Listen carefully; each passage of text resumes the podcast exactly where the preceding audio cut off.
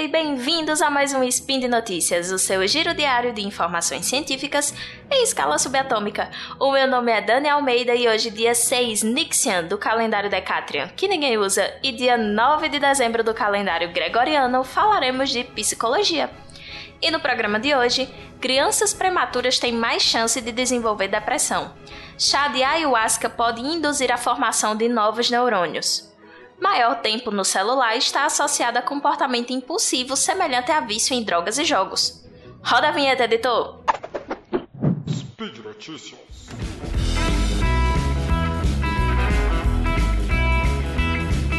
Oi pessoal, eu sou o Tarek, passando aqui só para avisar que esse spin de notícias é apoiado pela Promobit, uma comunidade feita por pessoas que encontram e compartilham as melhores ofertas da internet e para todo mundo. E uma das coisas mais legais da Promobit é a lista de desejos que você coloca lá aquele tanto de coisa que você pretende um dia comprar quando surgir aquela promoção imperdível e a Promobit vai te avisar quando ela surgir. Você ainda pode escolher um valor que você acha que pode pagar por aquele produto, aquela promoção que você está esperando há muito tempo e cadastrá-la na Promobit ela também vai te avisar quando chegar nesse valor. Então, gente, corre lá, baixa o aplicativo, entra no site da Promobit. Esse talvez seja o melhor mês para você compor essa lista de desejos, então não perde a oportunidade, mas depois de ouvir esse spin. Fiquem com o spin. Tchau, pessoal!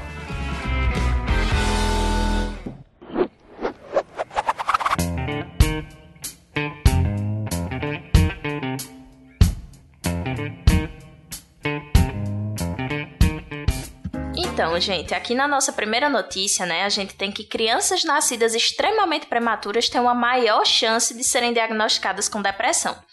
A gente sabe que, que a depressão é um transtorno psiquiátrico comum, mas em crianças ela afeta de 1 a 2% das crianças em idade pré-escolar e pré-púberes e de 3 a 8% dos adolescentes.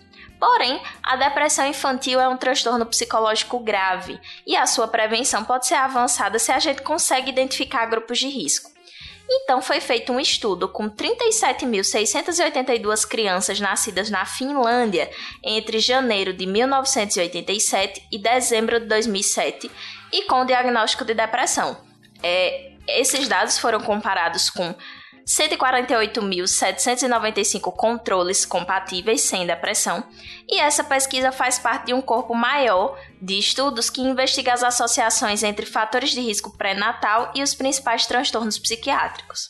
E aí, como método, né, foi feita uma regressão logística condicional que examinou as associações entre a idade gestacional em cada semana, o baixo crescimento fetal e a depressão, essas associações elas foram ajustadas para a idade dos pais, para psicopatologias que eles pudessem ter, status ou não de imigrante, abuso de substâncias, número de nascimentos anteriores, estado civil, status socioeconômico, fumo durante a gravidez e o local de nascimento do bebê.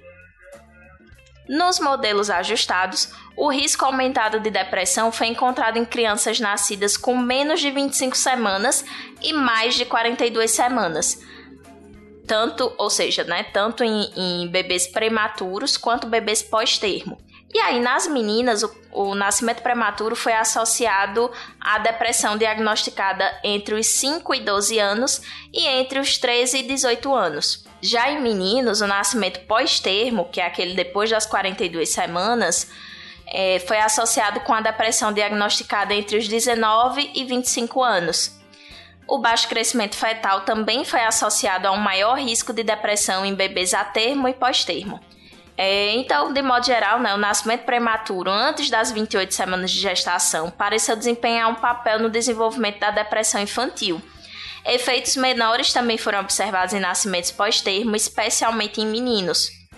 E um estudo como esse, ele destaca a necessidade de intervenções preventivas para bebês de alto risco e programas de apoio à saúde mental dos pais durante a gravidez e cuidados neonatais, principalmente para bebês é, prematuros extremos e bebês nascidos a termo com retardo de crescimento, né?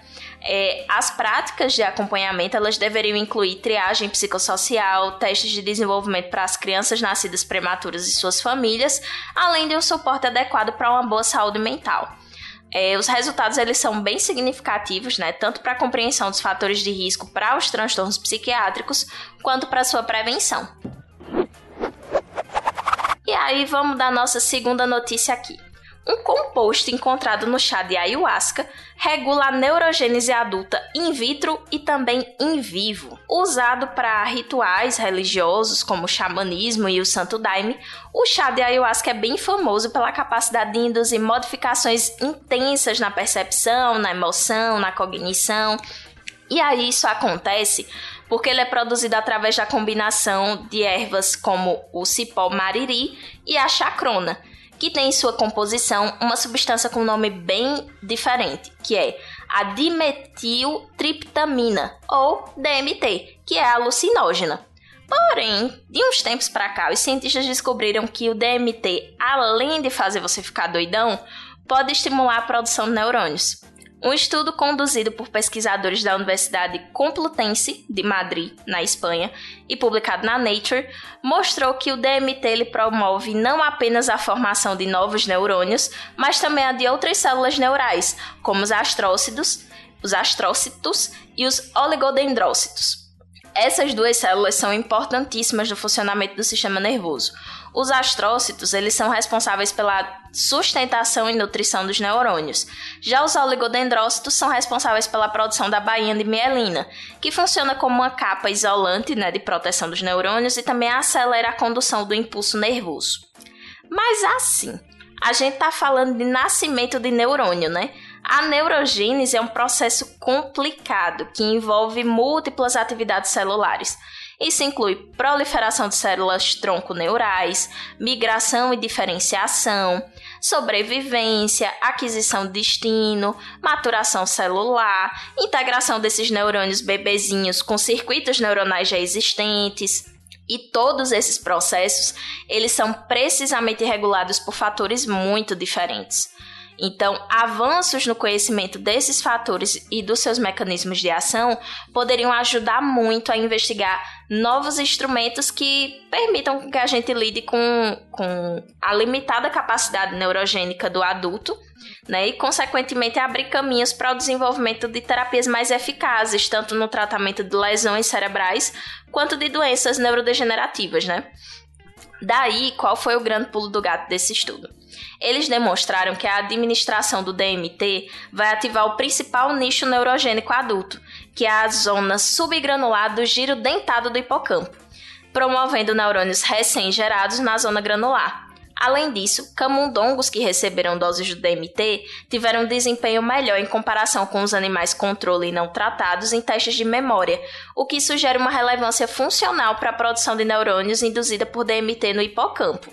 Se a gente pega todos esses resultados em conjunto, a gente vai ver que o tratamento com DMT, ele além de ativar esse nicho neurogênico sub, subgranular, né, regulando a proliferação de células tronco-neurais, a migração de neuroblastos, ele também promove a geração de novos neurônios no hipocampo. Com isso, aumenta a neurogênese adulta e melhora o aprendizado espacial e de tarefas de memória, né, que é bem a área que o, o hipocampo ele ele coordena, digamos assim.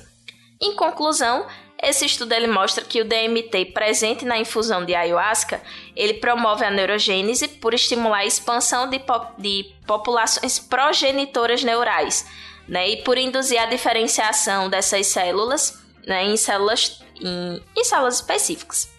Além disso, essa estimulação é, observada depois do tratamento com DMT se correlaciona com a melhora no aprendizado espacial e de tarefas de memória em organismos vivos, né? Então, a versatilidade e a capacidade neurogênica completa do DMT pode ter certeza que vão gerar pesquisas futuras Além disso, a sua capacidade de modular plasticidade cerebral pode indicar o potencial terapêutico dele para uma ampla gama de transtornos psiquiátricos e neurológicos, dentre eles as doenças neurodegenerativas. E encerrando o nosso spin de hoje, vem a última notícia. Maior tempo no celular está associado ao comportamento impulsivo semelhante a vício em drogas e jogos. Antes de vocês se desesperarem, deixa eu contar o que foi que aconteceu. Um experimento envolvendo 101 pessoas na Alemanha trouxe novas evidências de que o uso intenso do celular pode parecer em alguns pontos com vício em drogas e jogos. Os resultados foram publicados em novembro na revista Plus One. Pesquisadores da área de economia e neurociência da Universidade Livre de Berlim monitoraram o tempo de uso de celular pelos participantes. Estes, por sua vez, responderam aos questionários que mediam o comportamento numa espécie de jogo de recompensas, avaliando se a pessoa prefere esperar menos e obter benefícios maiores ou se ela consegue aguardar mais para ter ganhos maiores. O questionário ele faz algumas perguntas tipo: Você prefere obter 15 euros imediatamente ou esperar 13 dias para receber 35 euros? Obter recompensas menores rapidamente caracterizaria um comportamento impulsivo, né, que já foi observado no uso abusivo de drogas, de álcool, em jogadores compulsivos. E escolher o caminho mais curto ou mais longo tende a ser um comportamento estável ao longo do tempo. Ou seja, essa postura é comparável a um traço de personalidade. Daí, nesse experimento, aquelas pessoas que passaram mais tempo com o celular, elas tinham maior probabilidade de escolher esse caminho mais curto, especialmente quando o tipo de uso que era dado ao celular era focado nas redes sociais e em jogos. Ambas foram usadas por um tempo considerável, né? uma média diária de 46 minutos em redes sociais e 35 minutos em jogos. Mas as redes, elas mostraram muito mais presença no celular dos participantes. Então, 87% dos aparelhos tinham algum aplicativo de rede social e apenas 40% tinham alguma, algum app de jogos. E aí, os participantes gastaram em média 3 horas e 12 minutos do dia nos celulares, sendo um mínimo de 12 minutos e o máximo de 8 horas e 24 minutos. Pode apostar que às vezes a gente passa mais tempo do que isso, viu? Uma recompensa maior e mais distante foi escolhida em 45% dos casos. Os resultados eles parecem um pouco intuitivos, né? Já que é, Ambos os tipos de aplicativo, eles oferecem gratificações na forma de curtidas, de conteúdo engajador, de prêmios, de bônus, né, no caso dos jogos. E pesquisas recentes já mostraram que o comportamento nas redes sociais é, corresponde aos princípios de aprendizado por recompensa. Mas aí é que vem a grande questão. O que é que vem primeiro, o ovo ou a galinha? Explico. O que é que viria primeiro? As pessoas que usam muito o celular seriam estimuladas a ter um comportamento mais impulsivo ou pessoas mais impulsivas tenderiam a usar mais o celular? De acordo com o pesquisador-chefe, ainda não é possível responder isso. Essa questão da causalidade é provavelmente a mais importante no estudo sobre o uso de smartphones e redes sociais no geral. O que é que acontece? Os nossos dados atuais e praticamente todos os outros estudos, eles não permitem uma resposta conclusiva. Só que assim, considerando que esse estudo não encontrou indícios de que o uso mais intenso de smartphone por alguns meses leva a mudanças no comportamento impulsivo de adultos, e se a gente levar em consideração que a escolha impulsiva é uma característica relativamente estável ao longo do tempo, atualmente a gente tende para a interpretação de que indivíduos mais impulsivos tendem a usar mais o smartphone. E aí, é, os autores eles reconhecem que estudos anteriores já haviam associado né, o uso intenso de celular a um comportamento impulsivo, mas a grande novidade dessa pesquisa em específico é que é, a própria equipe da pesquisa monitorou o tempo de uso do celular dos participantes. Em experimentos anteriores, eram as próprias pessoas que registravam esse uso, né? Então, isso pode afetar a confiabilidade dos dados. E os autores eles destacam também, né, que entre cientistas ainda não está definido se o uso intenso do celular ou da internet ou de redes sociais é um vício. Porém, há cada vez mais indícios de que há pelo menos uma interseção entre as duas coisas. Alguma semelhança tem como, por exemplo, a ativação de regiões do cérebro marcadas por um sistema de recompensa. É uma área que ainda tem muitas polêmicas e que ainda vai receber muitos estudos. Então vamos ficar de olho que vem muita coisa boa por aí. E por hoje é só. Eu lembro que todos os links que eu comentei estão aqui no post. Vai lá, deixa o seu comentário, seu elogio, sua crítica, o seu beijo e eu também quero te lembrar que esse podcast só é possível de acontecer por conta do seu apoio no patronato do SciCast, tanto no Patreon quanto no Padrim e também no PicPay. Comam vegetais, compartilhem memes e façam amigos. Um cheiro e até amanhã!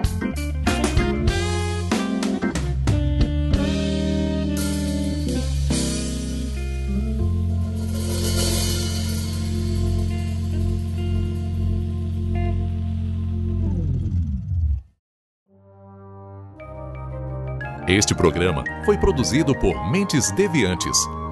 deviante.com.br